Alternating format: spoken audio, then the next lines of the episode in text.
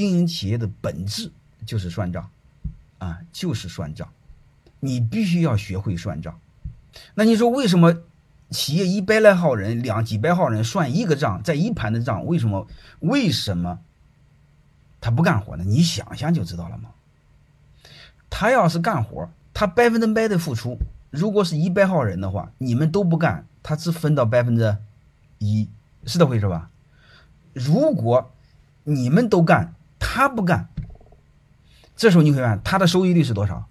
他收益率是百分之好几万，能明白这意思吧？所以你会发现，只要是人多的话，这个赚账算不清楚的话，人的本能就不干活。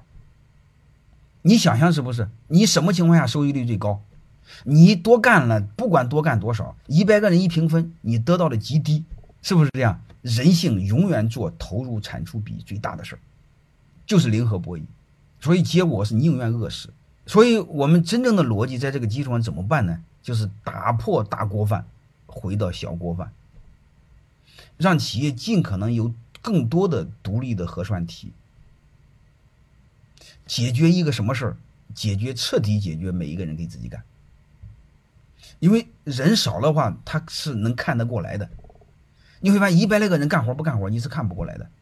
你要是七八个人一个小组，七八个人一个小组，谁干不干活，他都能看出来。还有一个，你再加一个，让他们自己相互选人，让他自己相互选人。你比如你小组长，啊，你大家开个会，你投票，谁能干你选谁，不能干的人把他踢出去。为什么？你根本就不用考核，他自己是能看出来的，是这回事吧？还有一个，你看，就这么几个人，有没有干不干自己彼此彼此自己知道。还有一个是什么事呢？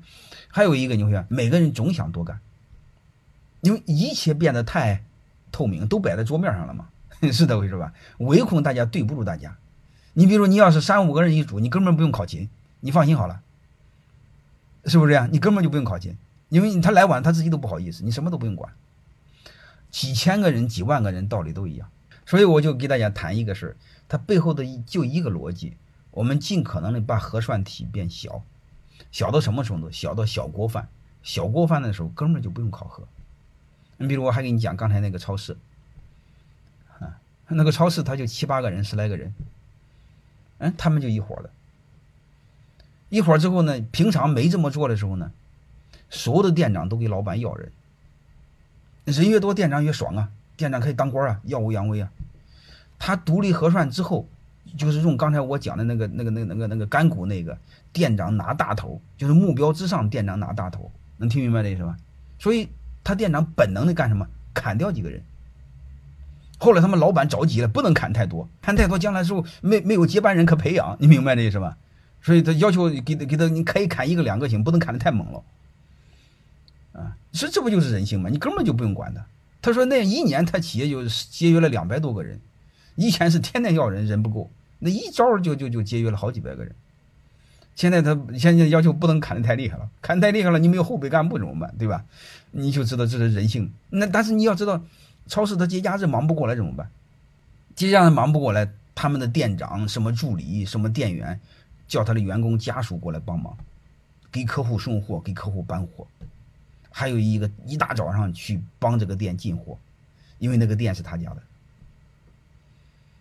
好吧，就这么简单，啊，所以我们尽可能的做好独立核算，啊，分成 n 个小经营体，